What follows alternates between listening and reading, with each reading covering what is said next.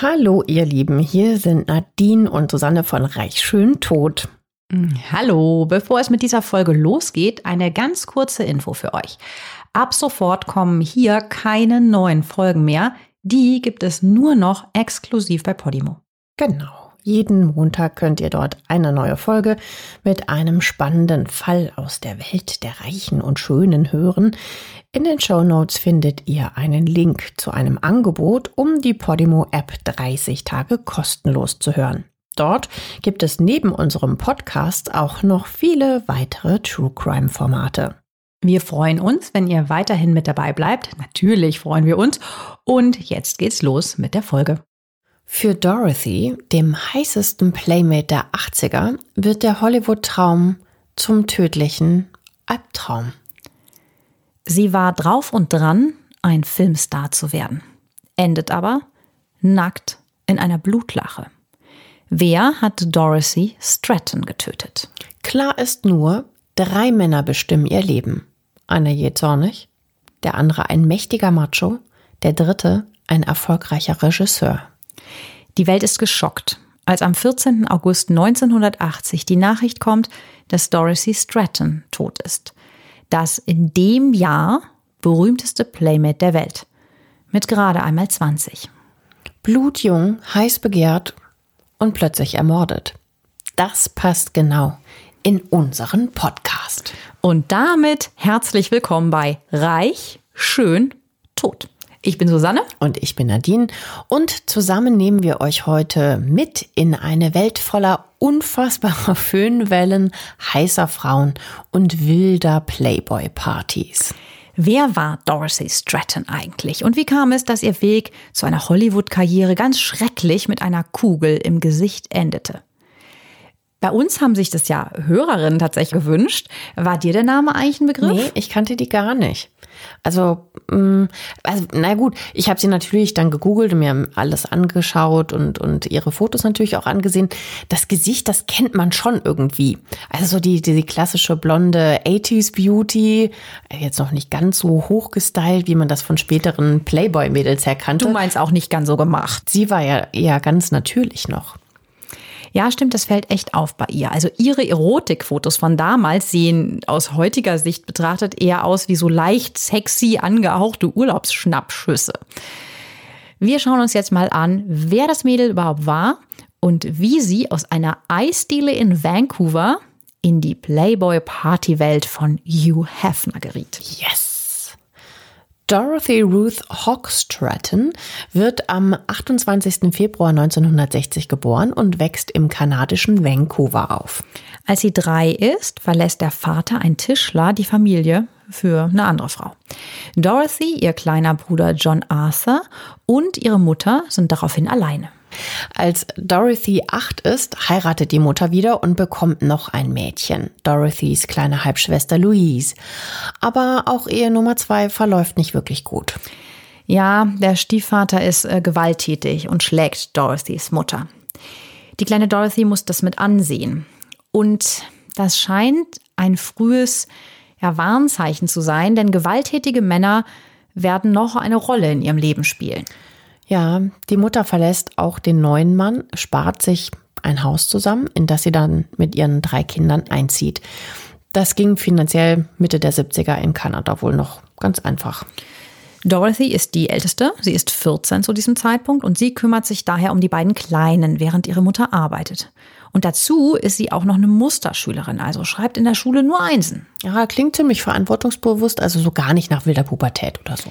Nee, ich glaube, die hat das ja mitbekommen mit der Mutter und das wirkt so, als wäre sie so der Typ gewesen, ich pack mit an, ich helfe meiner Mama und ich will niemandem Ärger machen. Die Mutter jobbt in der Schulkantine, um sich und die Kinder über Wasser zu halten. Und Dorothy versucht so früh wie möglich halt eben auch Geld zu verdienen. Mittags nach der Highschool und am Wochenende jobbt sie in einem Eiscafé, dem Dairy Queen.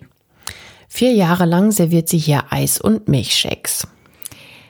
Das finde ich schon eigentlich besonders. Ne? Also sie ist wirklich nicht so der Typ, der rauchend und trinkend mit so anderen Teenies um den Block zieht, sondern sie verdient in jeder freien Minute jetzt noch so Geld für die Familie mit dazu. Mhm. Die hat also so ein, so ein richtiges ähm, so einen richtigen Familiensinn, ne? Also versteht halt einfach auch die Not der Mutter, dass sie so viel arbeiten muss. Also scheint eine ganz, ganz Liebe gewesen zu sein, die Dorothy. Ja, das sagen auch alle später. Und eine ganz, ganz hübsche. Dorothy ist groß, 1,75 Meter, hat lange Beine, einen Schmollmund und unfassbar seidiges, hellblondes Haar. Immer mehr Männer kommen ins Eiscafé nur, um sie zu sehen.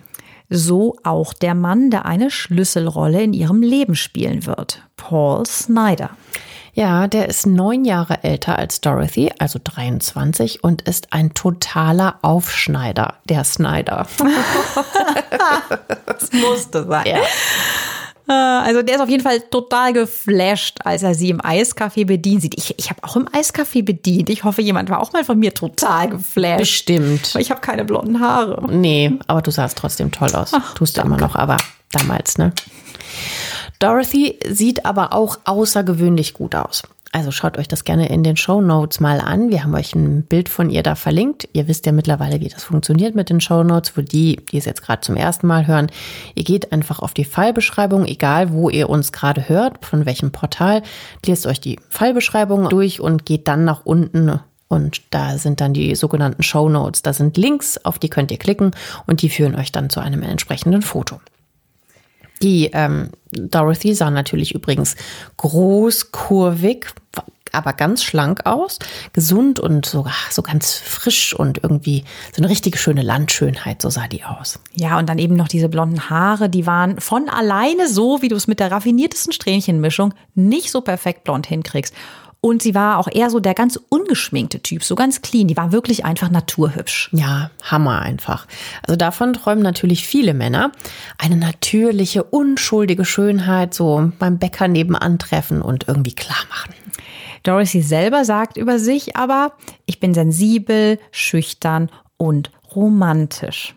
Also das ist so der totale Mädchen von nebenan Charme in Kombi mit, mit super sexy. Also die Männer laufen ihr scharenweise nach. Ja, und Paul Snyder halt eben auch. Außerdem ahnt er, dass Millionen Männer ähnlich ticken. Dass also mit diesem Mädchen, muss man ja sagen, die war ja noch sehr jung, echt Geld zu machen ist. Ja, Paul muss es wissen, denn Paul ist Zuhälter. Als Nachtclub-Promoter läuft es bei ihm gerade nicht so rund und deswegen arbeitet er im Rotlichtmilieu. Und er hat einen richtig guten Riecher dafür, wie man aus schönen Frauen und windigen Ideen schnell Geld machen kann. Also so ein richtig schmieriger Typ ist er. Ja, ich finde, so sieht er auch aus. Also nicht allzu groß, dunkle Haare, so ein Pornoschnauzer, ja, den man zu der Zeit ja auch gerne mal getragen hat, immer enge Schlaghosen an und dann so ein offenes Glitzerhemd. Dieser Style ist so furchtbar. Und dann so Bling-Bling-Ketten, also wirklich über dem üppigen Brusthaar. So ein bisschen getragen. Magnum. Boah, schaut euch das in den Show Notes mal an. Also mehr Klischee eines Luden, also eines Zuhälters, das geht fast gar nicht. Ja, also der macht tierisch ein auf dicke Hose fährt eine schwarze Corvette, stylt sich wie John Travolta in Saturday Night Fever. Ich tanze hier gerade mal hinterm Mikro so ein bisschen. Weil er eigentlich aber eher schmächtig ist, trainiert er irre viel. Ein Bekannter sagt später, 90 Prozent aller Menschen, die Snyder getroffen haben, mochten ihn nicht. Das ist eine Menge. Ja.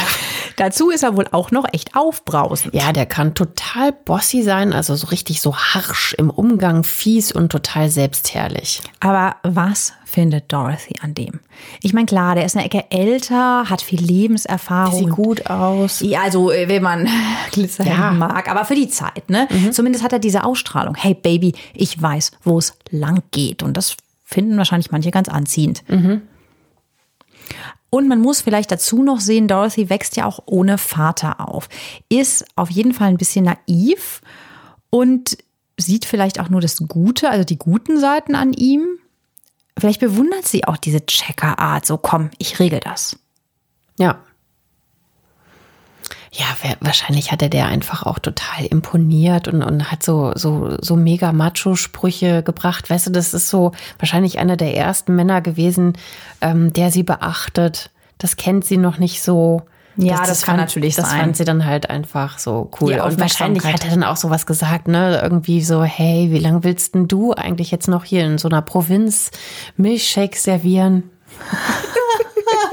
du meinst so klassischer Fall von, du kannst schon morgen ein Star sein.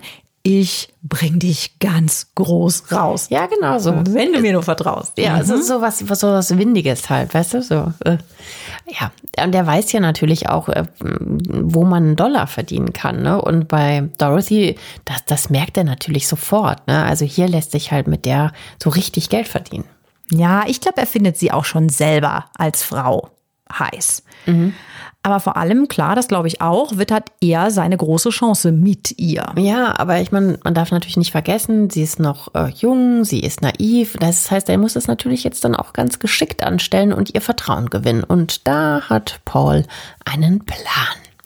Ja, er weiß, dass in den 70ern viele junge Frauen davon träumen, sich nackt zu zeigen. Nach den prüden 50er und 60ern zeigen sich die Leute immer freizügiger und naja, das Playboy-Magazin ist sowas wie die Champions League der schönen Nackten. Also damals ist so Nacktshooting im richtigen Medium oft das Intro für eine Mega-Karriere. Also zum Beispiel die Country-Sängerin Dolly Parton war 1978 auch auf dem Playboy und das war für sie ein totaler Karrierebooster. Ja, und genau das plant Paul Snyder für seinen Schützling Dorothy. Und er weiß auch schon wo in der Zeitschrift, die viele Männer wegen der ähm, Reportagen lesen. Ja klar, genau. Zwischen den Artikeln regeln sich dann aber zufällig eben die schönsten Frauen der Welt nackt, die Bunnies, also Häschen.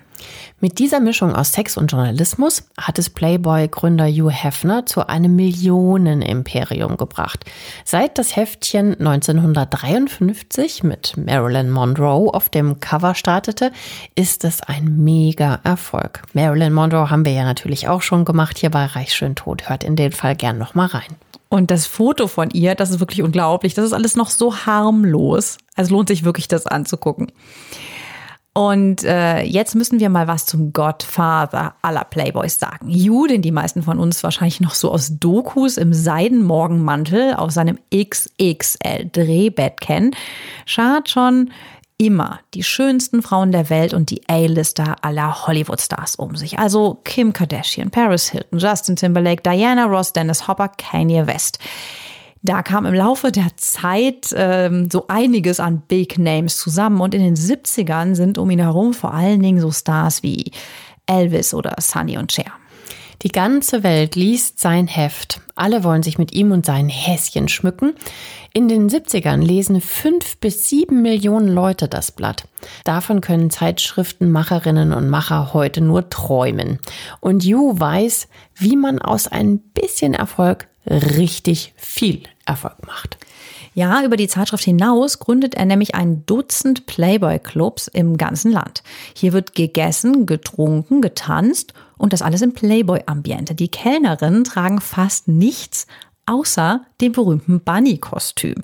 Also diese Corsage, schwarze Strümpfe, High Heels und Achtung, natürlich Häschenohren und Stummelschwanz. Die Clubs gibt es übrigens heute auch immer noch in London und sogar in China. Das klingt so abgedroschen heute. Also Wahnsinn. War aber damals tatsächlich ein totaler Renner. Und vor allem, weil Hugh Hefner für sein Playboy-Imperium nicht nur auf schöne Mädchen setzt. Ja, wir hatten es ja eben erwähnt. Also das mit den Reportagen ist wirklich nicht nur so dahingesagt. Also im Heft sind zum Beispiel auch Interviews mit Albert Schweitzer, dem Bürgerrechtler Malcolm X und auch Kurzgeschichten von Romanautor John Updike. Das macht die Mischung vor allem für Männer natürlich perfekt. Für die Frauen hat der Chef vor allem eine Rolle vorgesehen. Sie sind hübsche, halb oder ganz nackte Deko. Also dieses Frauenbild ist echt wie aus einer anderen Welt. Ja, schrecklich. Das, das kann man sich heute alles gar nicht mehr äh, reinziehen so. Aber ne? ich Aber erinnere mich total daran, wenn du halt mhm. irgendwo zu Besuch warst und auf der Toilette lag in der Ecke so der Stapel mit den Heften bei irgendwie Großonkel von Ex-Freund oder so. Ja. Die Feministin Gloria Steinem bewirkt sich damals übrigens undercover als Bunny und berichtet dann in einer riesigen Zeitschriftenstory, was angeblich so abgeht in dieser Welt, nämlich schlechte Bezahlung, miese Behandlung und auch Belästigung. Ja, Hefner hat vielleicht im Nachhinein Glück gehabt, dass er nicht wie Harvey Weinstein geendet ist. Ja, möglich. Also in den späten 70ern und frühen 80ern, wird er fast göttergleich verehrt. Er kauft sich als einer der ersten, heute ist das ja eher Standard in Hollywood, ein Privatflugzeug. Aber nicht irgendeins. Die DC 932. Das ist so ein Riesending, wird auch Big Bunny oder Air Force One genannt. Air Force One. Ja, wegen der Föhnwellen an den Bunnies. Großartig. Also das müsst ihr euch mal vorstellen, ne? Oder am besten gleich in den Show Notes anschauen. Ein Flugzeug mit dem Playboy Häschen Logo drauf. Und natürlich sind da immer Stars wie Elvis, Sonny und Cher oder eben die neuesten Bunnies mit an Bord. Das ist unglaublich. Stell dir vor, was ist deine Berufsbezeichnung? Ich bin Bunny. Hugh Hefner fliegt seit 1970 mit diesem Teil durch die Welt mal für eine Verhandlung, ziemlich oft zum Feiern, halt auch immer mit Journalisten mhm. oder oft mit Journalisten. Ne? Einmal transportiert er einen Gorilla What? zu einer anderen Primatendame. Also der weiß halt auch, wie man PR macht. Ne? Ein anderes Mal rettet er Flüchtlinge aus dem kriegsgeschädigten Vietnam. Also so einmal querbeet. Mhm.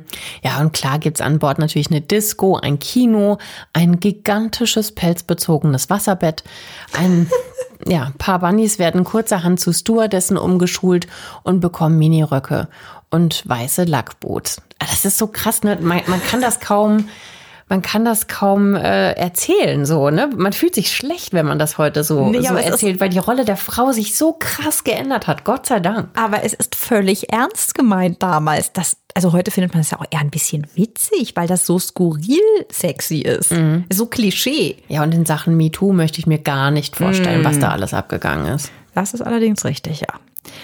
1975 wird der Jet nach Venezuela verkauft. Aber fünf Jahre haben gereicht, um den Playboy-Gründer Hugh Hefner mit diesem Flieger zur Legende werden zu lassen.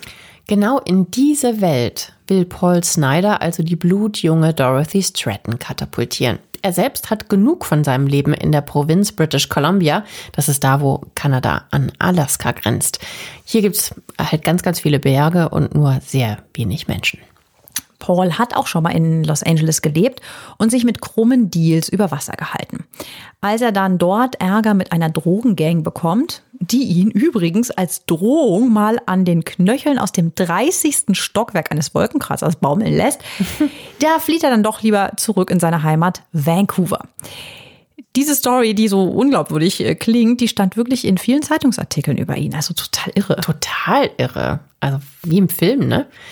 Jetzt will er mit Dorothys Hilfe endlich zurück nach LA und nochmal neu durchstarten. Aber wie kriegt man ein junges, naives Mädchen dazu, Nacktbilder zu machen und sich damit bei einem Ausziehmagazin zu bewerben? Für viele Frauen, hatten wir ja eben gesagt, war das so der Glamour-Traum. Die schüchterne Dorothy aber ziert sich. Ja, aber im Überreden von jungen Frauen hat er als Zuhälter, ja, Erfahrung, möchte man fast sagen, in Anführungszeichen. Er verführt Dorothy, schmeichelt ihr ganz viel, kauft ihr Schmuck, schöne Kleider. Ja, und irgendwie scheint das bei Dorothy was zu bewirken. Sie genießt wohl, dass endlich mal jemand sie verwöhnt. Bisher haben wir ja gesagt, ne, hatte sie so als ältestes Geschwisterkind immer so die Verantwortung, hat viel gearbeitet und jetzt darf sie bei diesem Mann kurz mal Prinzessin sein.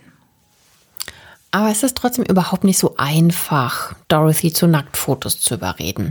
Eigentlich hat sie nämlich ein bisschen Komplexe, vor allem wegen ihrer Achtung vollen Lippen. Also, heute lassen sich ja viele die Lippen aufspritzen. Russian Lips nennt man das ja. Ja, fürchterlich, man sieht es mhm. immer. Aber Paul drängelt, denn es tut sich gerade eine mega Chance auf. Der Playboy sucht nämlich in ganz Amerika das Playmate für die 25-jährige Jubiläumsausgabe. Das bedeutet Cover und Doppelseite, das hieß ja auch immer Centerfold im Heft, also das ganze Programm. Im ganzen Land geht die Jagd auf schöne junge Frauen los. Es wird gecastet überall. Playboy-Chef Hugh Hefner gibt die wildesten Partys in seiner Villa, um hunderte junge Frauen zu begutachten. Man muss es immer wieder dazu sagen, das wirkt heute natürlich total sexistisch, aber damals kommen tatsächlich die jungen Frauen scharenweise knapp bekleidet, trinken und tanzen die ganze Nacht, um sich da halt entsprechend für ihn zu präsentieren. Es ist für sie, ja, wie so eine Art sexuelle Befreiung, sagen einige der Ex-Bunnies heute, zum Beispiel in US-Dokus. Aber Hefner und sein Scouting-Team suchen die eine, das perfekte Girl Next Door äh, naja, in sexy, ne? Das Mädchen von nebenan in sexy, wie wir ja am Anfang mal die Dorothy auch beschrieben haben. Ja, das klingt so ein bisschen wie bei Aschenputtel, ne? Wo sich alle für den Prinzen aufhübschen und er sucht dann eine ganz bestimmte natürliche Art von Frau. Ja, also wenn man sich das so vorstellt, dass die Prinzessin einen Bunny-Stummel an den Po geklebt bekommt aufs Kostüm und sich die Kleider dazu wegdenkt, genauso. Das Mädchen, das gewinnt, bekommt am Ende 25.000 Dollar Cash, ein Auto und richtig teure Geschenke und natürlich eine Menge Fame. Aber wer wird es, das wichtigste Playmate der Magazingeschichte? Magazingeschichte zum damaligen Zeitpunkt, muss man auch sagen. Ne? Ähm, ich möchte noch kurz was dazu sagen zur äh, Playmate der Magazingeschichte. Wir wollen ja unsere Pamela Anderson nicht vergessen, die wird ja später auch noch ein total bekanntes Playmate knapp drei Flugstunden von Los Angeles entfernt in Vancouver sitzt Paul Snyder und ist sicher, dass er sie schon gefunden hat, also sein Playmate. Nur wie kriegt er Dorothy möglichst schnell dazu, Nacktfotos zu machen, die er dann an den Playboy als sozusagen Bewerbungsbilder schicken kann? Ja, denn Dorothy hat Angst, dass ihre Mutter die Fotos sehen könnte und sie dafür verurteilt. Aber Paul will sich seine Entdeckung natürlich nicht vermasseln lassen. Er quatscht die junge Kellnerin da so richtig rein. Drei Wochen lang belagert er sie, kauft ihr halt, wie wir eben schon gesagt hatten, teure Geschenke und Klamotten. Und weil Dorothy noch minderjährig ist, fälscht er die Einverständniserklärung ihrer Mutter und schickt die Bilder ein. Und dann bricht in Los Angeles die Hölle los. Als die Playboy-Leute den Umschlag mit den Fotos kurz darauf in der Hand halten, buchen sie dem unbekannten Mädchen aus Vancouver sofort einen Flug. Ja, die sind völlig begeistert von ihr. Sie ist so natürlich, so jung, so sexy, so fresh. Die wissen schon, wenn jemand Starpotenzial hat, dann ist das auf jeden Fall Dorothy. Und so startet die Blitzkarriere von Dorothy Hochstraten, die sich ab sofort nur noch Dorothy Stratton nennt. Eigentlich hatte sie ja nach der Highschool gerade angefangen, für eine Telefongesellschaft zu arbeiten, aber damit ist schon nach sechs Wochen Schluss. Dorothy sitzt zum ersten Mal in ihrem Leben in einem Flugzeug alleine, denn Paul hat keine Einladung und als Kanadier auch kein Visum in die USA einzureisen. Stell dir das mal vor, du bist jung und kriegst plötzlich so eine Einladung vom heißesten Magazin weltweit und dann sitzt du allein im Flieger. Am Airport holt dich ein Limofahrer mit Namensschildchen ab. Krass, oder? Äh, bis eben hast du noch so Milchshakes vertickt in der Eisdiele und plötzlich wirst du, wirst du da hofiert und behandelt wie ein Riesenpromi, ne? Ja, Marilyn Grabowski, die damals Fotochefin von Playboy ist, ist hin und weg, als sie Dorothy sieht. Und äh, sie schwärmt heute noch von dieser Kindfrau, die so unschuldig in diese Welt reinstolpert. Auch auf Testfotos sieht Dorothy toll aus. Ist ja auch nochmal spannend. Ne? Viele Leute sehen ja in Natur spitze aus, aber auf Fotos halt eben so gar nicht mehr. Das ist bei Dorothy aber ganz anders. Ihr Charme kommt auf den Bildern sogar noch besser rüber. Es ist August 1978, zwei Jahre vor ihrem Tod. Das hier kann man definitiv als den Startschuss von Dorothys Karriere beschreiben. Absolut. Noch am selben Abend wird sie im der Playboy Mansion, also der legendären Villa von Hugh Hefner, eingeführt. Da ist sie noch ungeschminkt, noch ganz müde vom Flug, aber da hat sie ihr Entree sozusagen. Das hier wird in den nächsten beiden Jahren ihre Welt werden. Stellt euch das mal vor, wie sie da auch gestaunt haben muss. Ist der absolute Kulturschock. Mhm. Also die Hefner Menschen in den Holmby Hills in LA, die hat 29 Zimmer, davon 12 Schlafzimmer, 21 Badezimmer, jede Menge Speiseräume, ein Sportzimmer und alles sitzt so voll Frauen in Häschenkostümen und Stars. Ja, und das geht über die Jahrzehnte so, dass es dort in dieser Menschen so abgeht. Ne? Also Tony Curtis, Arnold Schwarzenegger, später auch Paris Hilton, Jared Leto, Quentin Tarantino, die kommen alle dahin zum Feiern. Ja, für viele Bunnies ist das hier der Start in eine Karriere, also zum Beispiel auch für Anna Nicole Smith. Das ist ja so eine vollbusige, blonde Schönheit, die später einen sehr alten, sehr reichen Mann geheiratet hat. Leider auch schon verstorben, beide. Ja, in dem Fall ist das nicht so gut ausgegangen, das stimmt. Ja, oder auch Pamela Anderson. Insgesamt 14 Mal schafft sie es auf das Cover des Playboy. Also sie ist das populärste Playmate aller Zeiten. Das mal nur so am Rande.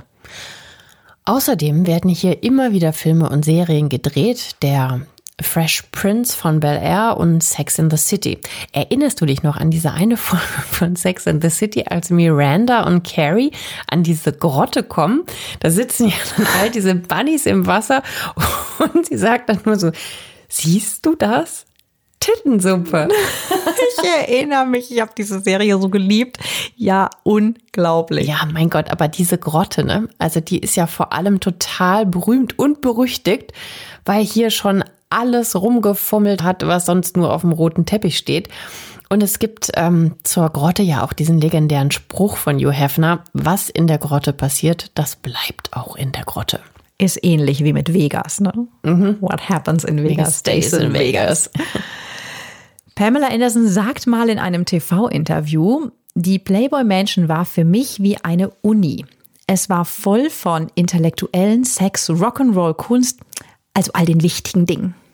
Naja, also das lassen wir jetzt einfach mal unkommentiert stehen.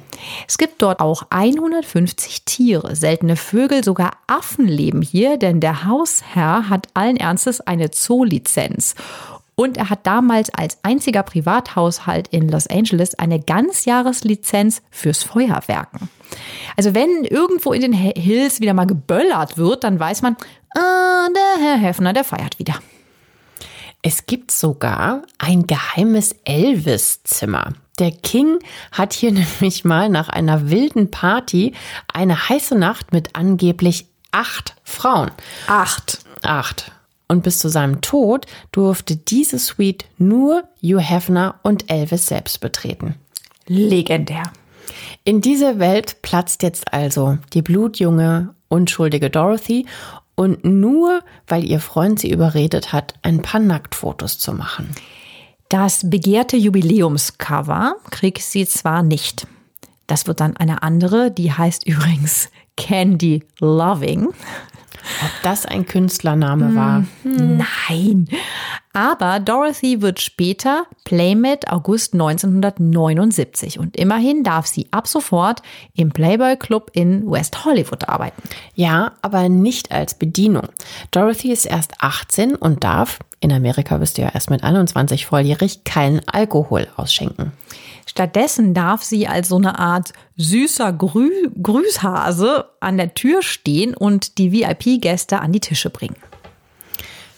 Für die schüchterne Dorothy ist das Leben über Nacht anders geworden. Sie ähm, zieht in den Bunny-Trakt in der Playboy-Menschen tatsächlich ein. Es klingt wie eine Sekte. Ja, irgendwie, naja, ist es wahrscheinlich auch so ein kleines bisschen. Es ist auf jeden Fall das Zuhause ganz vieler Mädchen in der Zeit. Wenn die da auch alle so zusammenleben, dass das immer reibungslos lief, kann ich mir nicht vorstellen. Naja gut, ein paar packen ja im Laufe der Zeit auch trotz Geheimhaltungserklärung ein bisschen aus. Ja, angeblich bekommen sie Geld für schöne Klamotten und Beauty-OPs, müssen aber immer parat stehen, wenn dem Chef nach Party oder was auch immer der Sinn steht. Hugh Hefner hat übrigens immer abgestritten, mit Dorothy was gehabt zu haben. Dorothy ist auf jeden Fall jetzt eine von ihnen. Äh, vielleicht sogar die mit der vielversprechendsten Zukunft zu diesem Zeitpunkt. Jeden Tag, sie ist echt so eine treue Seele, ruft sie ihren Paul daheim in Vancouver an, um ihm zu erzählen, wie es läuft. Sie ist jetzt halt Bunny und Model. Tagsüber shooten, also machen sie Fotos, abends im Club jobben und der Karrieretrend, der zeigt steil nach oben. Das merkt Paul daheim in Kanada auch und er fühlt sich natürlich ausgeschlossen. Ich meine, hallo, er hat sie entdeckt und jetzt ist sie weg und wird ohne ihn immer berühmter. Die beiden streiten wohl auch ziemlich wild am Telefon. Er ist halt eifersüchtig und er fühlt sich vor allen Dingen auch finanziell ausgebotet. Ist ja auch klar, ne? Ähm, er will jetzt ja auch schnell dahin, wo die Party ist und er will Dorothy überwachen. Aber so schnell kommt man von außen nicht in diese Welt. Drei Monate muss Paul warten, bis er endlich eine Einladung für die Playboy-Menschen kriegt. Aber dann Richtig, ne? Er reist an mit diesen absurden Glitzerdisco-Klamotten, Pelzkragen und Goldketten. Das ist so schlecht. Schaut euch gerne das mal in den Shownotes an. Also da gibt's etliche Auftritte von den beiden. Die sehen echt aus wie bei einer Motto-Party. Nur, dass es halt keine Motto-Party ist, sondern sie ist ernst meinen. Ja, das ist deren Style zu dieser Zeit, ne? Eigentlich sollte der gute Paul ja anreisen, um seiner Freundin in der Fremde so ein bisschen Support zu geben. Tut er aber nicht. Stattdessen macht er auch dort in der Mansion auf dicke Hose, legt sich im Suff mit Gästen an und baggert in der Liebesgrotte an allem rum, was nicht bei drei im Bademantel steckt. Langsam fällt auch Hugh Hefner auf, der Typ, der hier immer in Dorothys Schlepptau hängt, der nervt. Denn Hugh hat natürlich längst eigene Pläne mit ihr. Er ist wohl ziemlich oft in der Villa und benimmt sich gern mal daneben. Also Paul. Mhm. Bis es dann kracht. Als er Dorothys Make-up-Artist, das ist ein junges Mädchen, belästigt, schmeißt ihn die Security aus der Playboy-Villa. Auf Wiedersehen. Angeblich darf er ab jetzt nur noch zusammen mit Dorothy rein. Seine Freundin droht ihm irgendwie zu entgleiten. Bei Paul schrillen jetzt alle Alarmglocken. Er will Dorothy fester an sich binden. Ja, ihm, dem ewigen Loser, wir hatten ja erklärt, er hat schon ein paar Pleiten hingelegt, dämmert, wenn er jetzt nicht handelt, wird Dorothy ein Star und er kann zurück nach Vancouver zu seinen schmierigen Geschäften. Er macht Dorothy einen Heiratsantrag und sie sagt ja. Mann, aber gut, sie ist halt auch erst 19. Vielleicht glaubt sie, sie verliert sonst einen spitzen Typen. Also ich denke, er wird auch ordentlich emotionalen Das Druck aufgebaut haben. Paul betont außerdem immer wieder, dass sie ohne ihn gar nichts sei. Also macht sie immer so ein bisschen runter. Ne? Dann äh, wird es bei Dorothy vielleicht so eine Mischung aus Schuldgefühlen, ein bisschen Pflichtbewusstsein, weil er hat sie ja dahin gebracht, gewesen sein und vielleicht auch ein bisschen Restliebe. Vielleicht hat sie sich ja doch auch in ihn verknallt, da am Anfang, Bestimmt. als er so um sie geworben hat. Das glaube ich auf jeden Fall, dass sie verliebt ist in ihn. Aber egal wie, es ist auf jeden Fall keine gute Basis für eine Ehe, würde ich mal sagen. Vor allem, weil seine Motive ja eher weniger mit wirklicher Liebe zu tun haben. Ja, also scheint wirklich kein guter Start. Aber die beiden heiraten.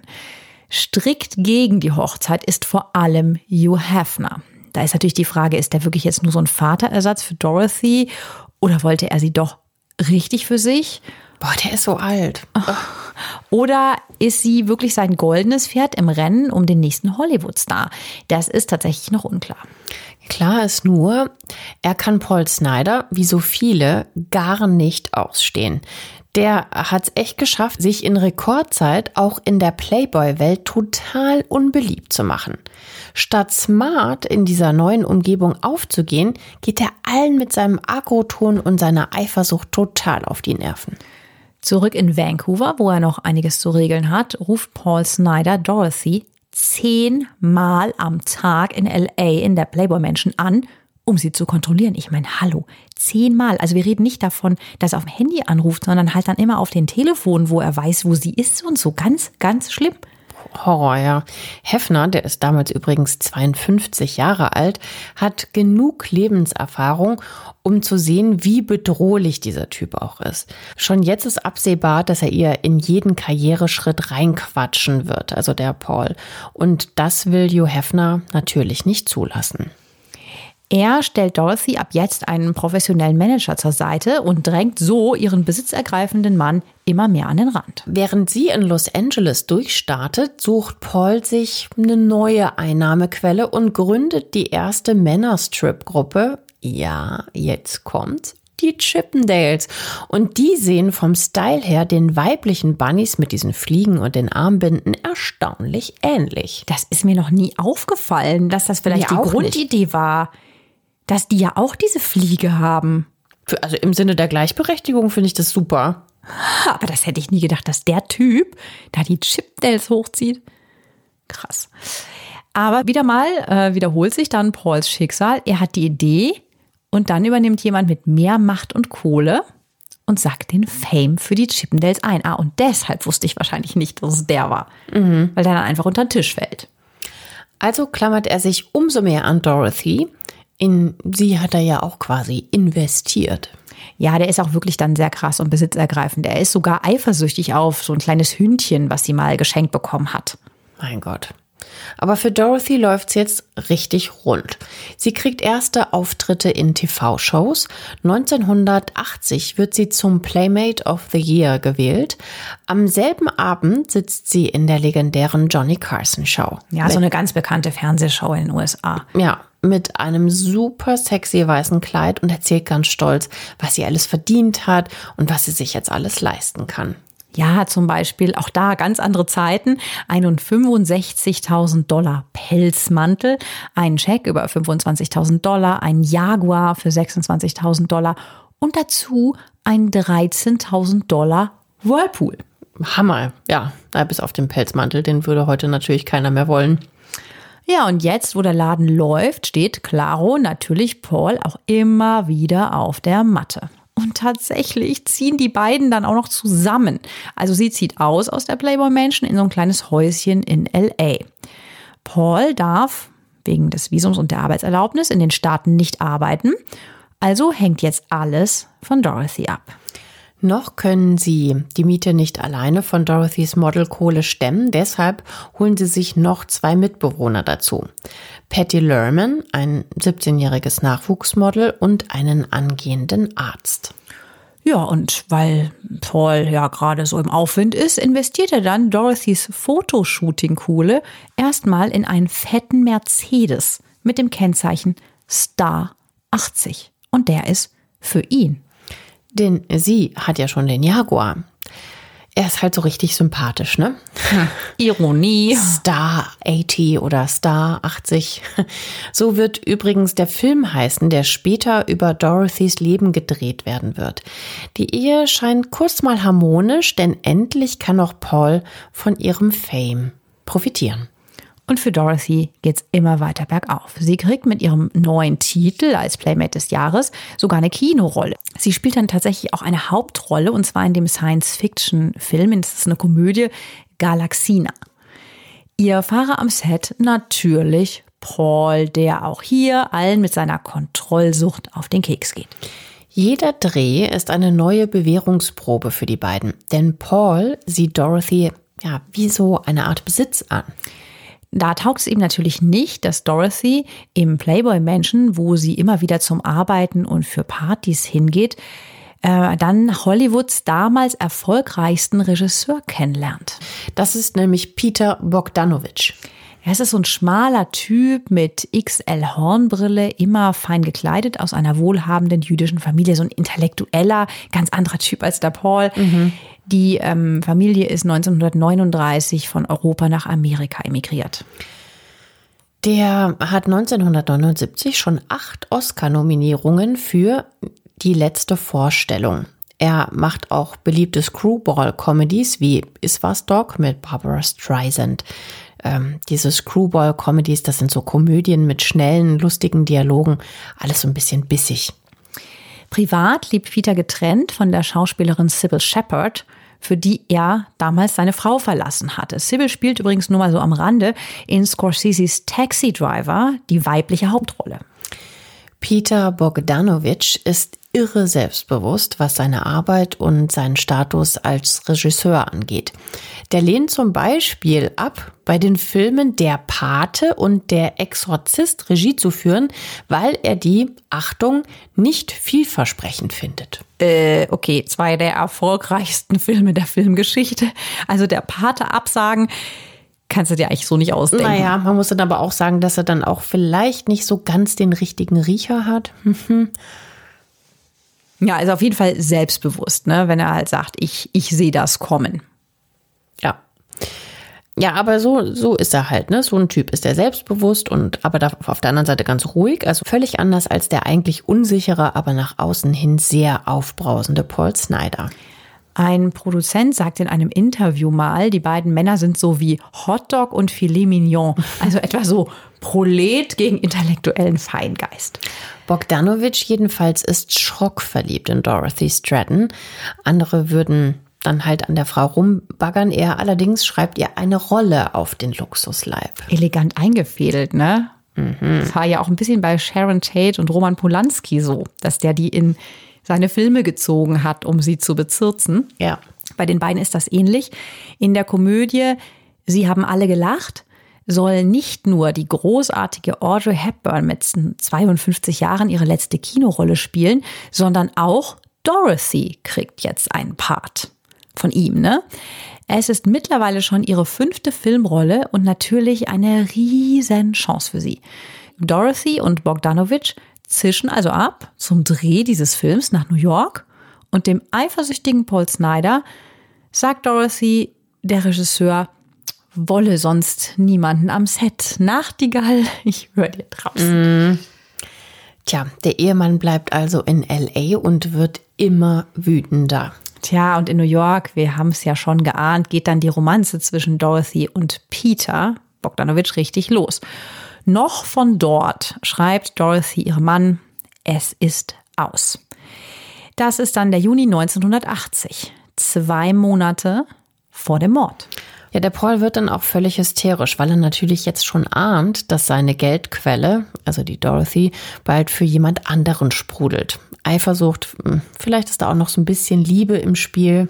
Aber Dorothys Entschluss steht fest. Sie will raus, weg von dem Rüpel und frei sein für den sensiblen Regisseur, der sie ja auch beruflich total fördert und nicht immer nur fordert. Ja, total verständlich. Ja, und die ist halt auch total verliebt, ne? Mhm. Passiert halt einfach in den besten Familien. Die Ehe war ja wirklich äh, sehr turbulent davor. Ja. Also Dorothy kümmert sich weiterhin, also sie ist ja so, so eine Kümmerin, ne, ähm, um ihre kleine Schwester Luise, der hilft sie finanziell. Sogar Paul unterstützt sie nach der Trennung weiter, zumindest aus der Ferne, denn sie ja will einen Schlussstrich und nicht mehr mit ihm reden, weil er immer ja so ausrastet. Deswegen möchte sie es einfach fein beenden. Ja, und dafür hat sie jetzt auch Anwälte. Und sie hat ja einen neuen Partner, der sie gegen den alten Ex-Mann beschützt. Im Sommer 1980, auf dem Höhepunkt ihres Erfolges, wenige Wochen vor ihrem Tod, will sie jetzt alles offiziell ja regeln und diesen Schlussstrich halt wirklich ziehen. Dorothy kündigt die gemeinsamen Ehekonten, will einen sauberen Cut.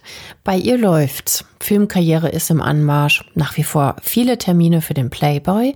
Auf einer PR-Tour für das Magazin macht sie Station in ihrer Heimatstadt Vancouver und da taucht plötzlich Paul auf, den sie ja auch hier in Vancouver kennengelernt hatte. Paul weiß, mittlerweile hat er es kapiert, dass er sie verloren hat und versucht jetzt wenigstens noch ein bisschen Kohle aus ihr rauszuziehen. Er überredet sie zu einer Promotour mit bezahlten Auftritten durch verschiedene Clubs in Vancouver, weil sie ist ja wegen Playboy Magazin eh schon gerade hier. Und vermutlich über emotionale Erpressung kriegt er sie zu diesem letzten Gefallen ihrer gemeinsamen Zeit. Hm, etwas Kohle bringt ihm das, aber es wird immer klarer, dass sie gar nichts mehr mit ihm zu tun haben will, weder privat noch beruflich und halt eher auf Distanz zu ihm geht. Was ja ehrlich gesagt jetzt nicht so verwunderlich ist. Ja, aber das legt wohl irgendwie so einen Schalter bei ihm um. Denn zurück aus Vancouver schmiedet er Rachepläne. Er lebt ja immer noch eigentlich in dem Häuschen in LA, das er zusammen mit Dorothy gemietet hatte. Zusammen eben mit diesen WG-Partnern, diesem Arzt und diesem anderen Mädchen. Und die will er jetzt zu dem nächsten großen Playmate machen. Die 17-jährige Patty Lorman. Die erzählt, dass Paul nach der Trennung ein gebrochenes Herz hat, dass er traurige Songs für Dorothy schreibt und ganz viel weint. War wohl doch auch ein bisschen Liebe dabei zu diesem Besitzanspruch, ne? So eine Mischung. Mhm. Dorothy aber kommt nicht wieder. Sie dreht in New York, lebt in der Hotelsuite von Bogdanovich und Paul bucht jetzt einen Privatdetektiv, der ihr immer hinterher spioniert. Oh das finde ich ja immer so spooky, so wenn man das auch nicht akzeptieren kann mit so einer Trennung. Ja. Furchtbar. Der kann gar nicht loslassen. Nach dem Dreh in New York äh, zieht sie sofort mit dem Regisseur Bogdanovich zusammen und das nicht in ein WG-Häuschen, sondern so richtig fett in seine Villa im Nobelstadtteil Bel Air. Ja, und jetzt leitet sie schnell die Scheidung von ihrem Mann ein. Aber Dorothy ist, ist wirklich kein berechnendes Biest, sondern ja, will so ganz fair sein. Also andere hätten das vielleicht ganz anders gemacht. Aber ja, sie will, sie will ihm irgendwie noch ein bisschen was auszahlen, ein bisschen Geld geben, weil er sie doch auch nach Hollywood gebracht hat. Ja, voll nett eigentlich, ne? Ich finde, sie hat auf jeden Fall Stil. Anders als er. Er hat nämlich mittlerweile ihren Jaguar vertickt, der noch im Häuschen in LA stand, weil er Geld braucht. Sein Goldesel ist weg und das schreit jetzt für ihn nach Rache. Am 30. Juli kehren Dorothy und Peter Bogdanovich nach Los Angeles zurück. Und hier werden sie schon erwartet. Ja, Snyder lauert hier in den Büschen und wartet auf das Paar. Unheimlich. Er leiht sich bei einem Freund eine Waffe, weil er seinen Nebenbuhler umlegen will. Aber er kommt zum Glück nicht näher an die gut bewachte Villa des Regisseurs heran. Also der dreht jetzt wirklich durch. Stell dir das mal vor, da sitzt er im Busch und die beiden frisch Verliebten ahnen nichts. Dann gehen sie in die schicke Villa und er bleibt draußen. Das hier ist einfach eine Welt, die für ihn verrammelt ist und das macht ihn immer wütender. Ja, klar. Seine Frau ist ihm gleich von zwei mächtigen Hollywood-Playern ja weggenommen worden. Ne? Also erstmal von Hugh Hefner und jetzt dann halt von dem Regisseur Bogdanovich. So muss sich das für ihn jedenfalls anfühlen, ja. Also Paul will jetzt Rache. Aber der Mordplan misslingt. Als sich seine Wut etwas gelegt hat, zieht er dann tatsächlich vor dieser Villa unverrichteter Dinge wieder ab und sein Kumpel will auch die Waffe zurück. Und Paul gibt sie ihm. Also vielleicht war es auch nur so eine kurze Affektaufwallung. Jetzt hat er keine Waffe mehr, also ist ja alles easy, denkt man sich. Aber nur wenige Tage später, am 9. August, sehen sich Paul und Dorothy zum ersten Mal nach Monaten wieder und verabreden ein weiteres Treffen für nächste Woche, um das Finanzielle endgültig zu regeln. Am 13. August, also vier Tage nach diesem Treffen, kauft Paul eine Maschinenpistole mit zwölf Schuss, die er von einem privaten Anbieter in einer Kleinanzeige gefunden hat. Oh, das klingt jetzt ja irgendwie also ganz unheimlich und total konkret, ne? Ist es auch. Es ist, wie gesagt, der 13. August 1980, ein Tag vor Dorothys Tod. Vormittags hat sie ein Meeting mit ihrem Manager. Es geht darum, wie man ihren Ex mit einer Abfindung loswerden kann.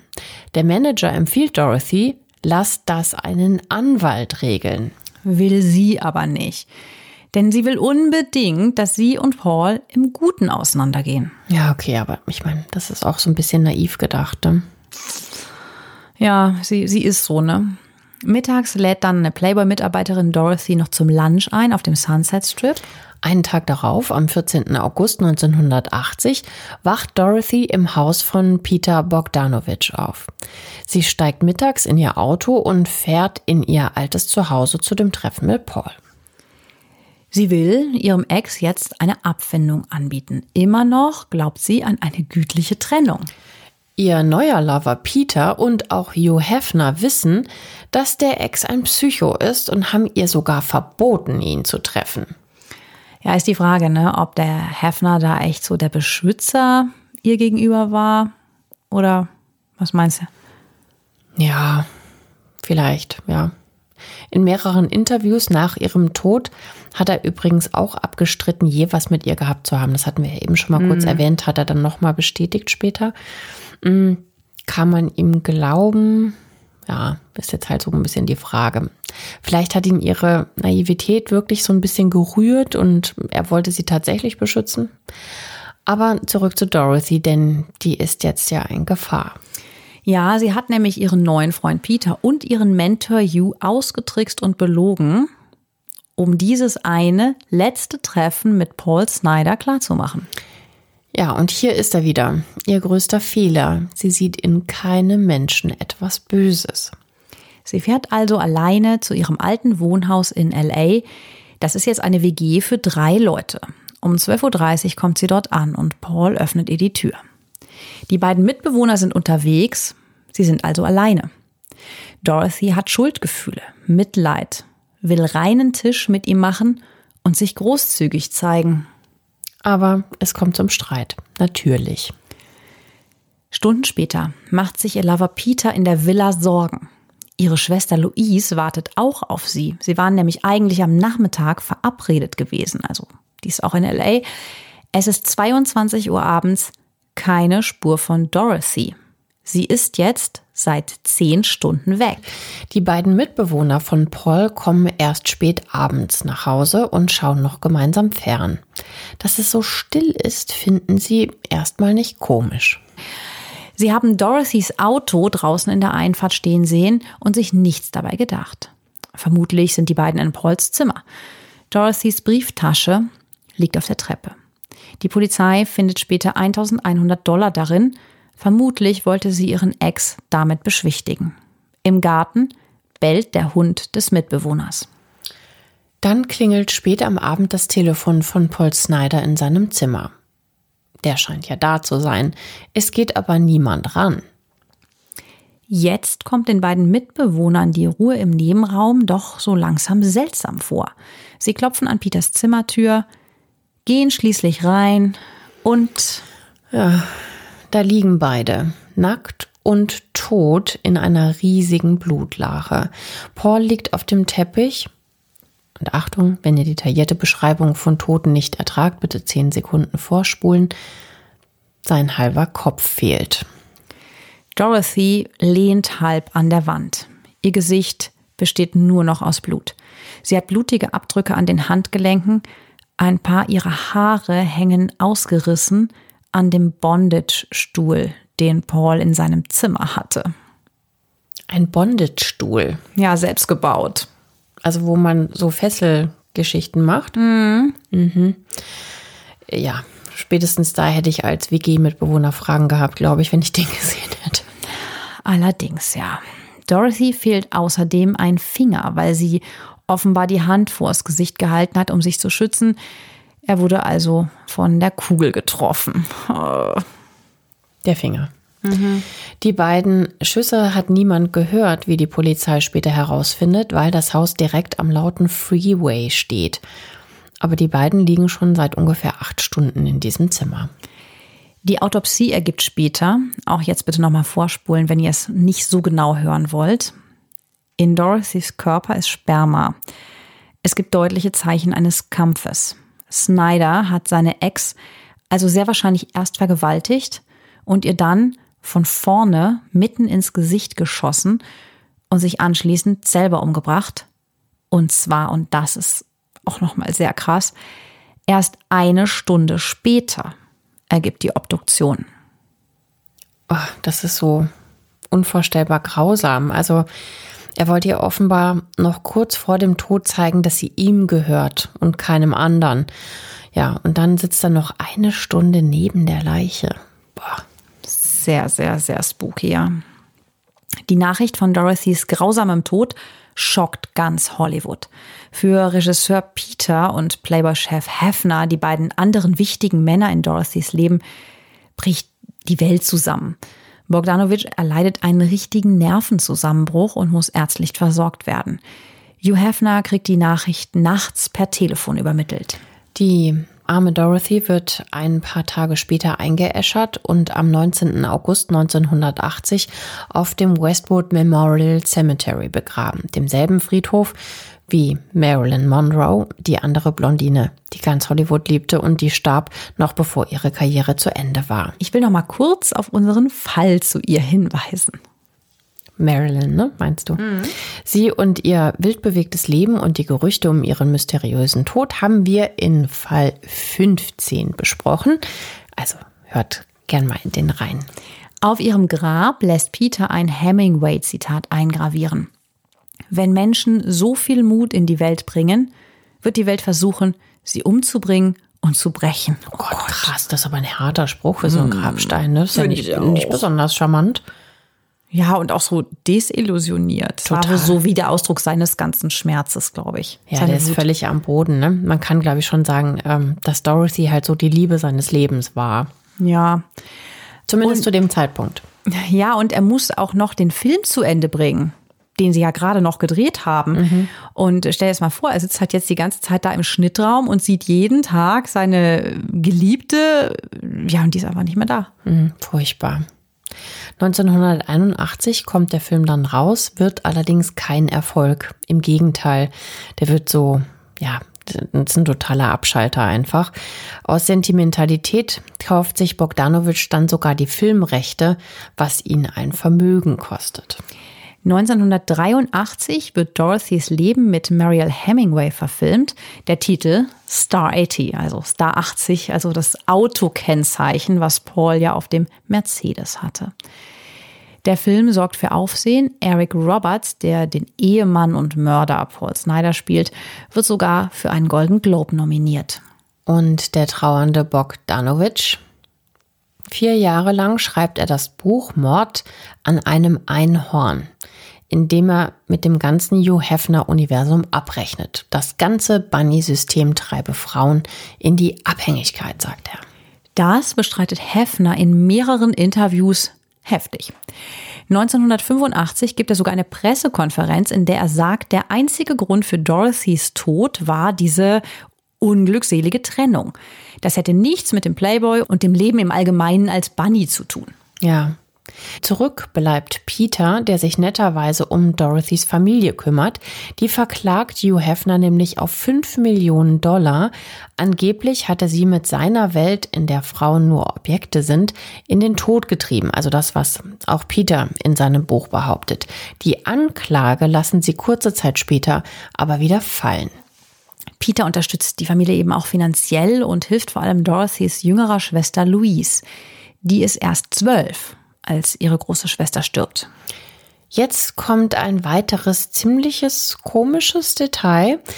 Die beiden, also Peter und Louise, kommen vier Jahre später zusammen und heiraten am 30. Dezember 1988. Also äh, die, er heiratet die jüngere Schwester, ja, also die 16 ist. Mhm. Ihre Mutter Nelly sagt danach, jetzt habe ich zwei Töchter verloren. Er heiratet einfach die super junge Schwester seiner toten Traumfrau. Ich habe mir auch mal Fotos von den beiden angeguckt. Die sehen sich auch noch total ähnlich, sind beide blond und so weiter. Also als hätte er quasi die jüngere Kopie seiner großen Liebe Dorothy geheiratet. Also schon auch ein bisschen unheimlich, finde ich.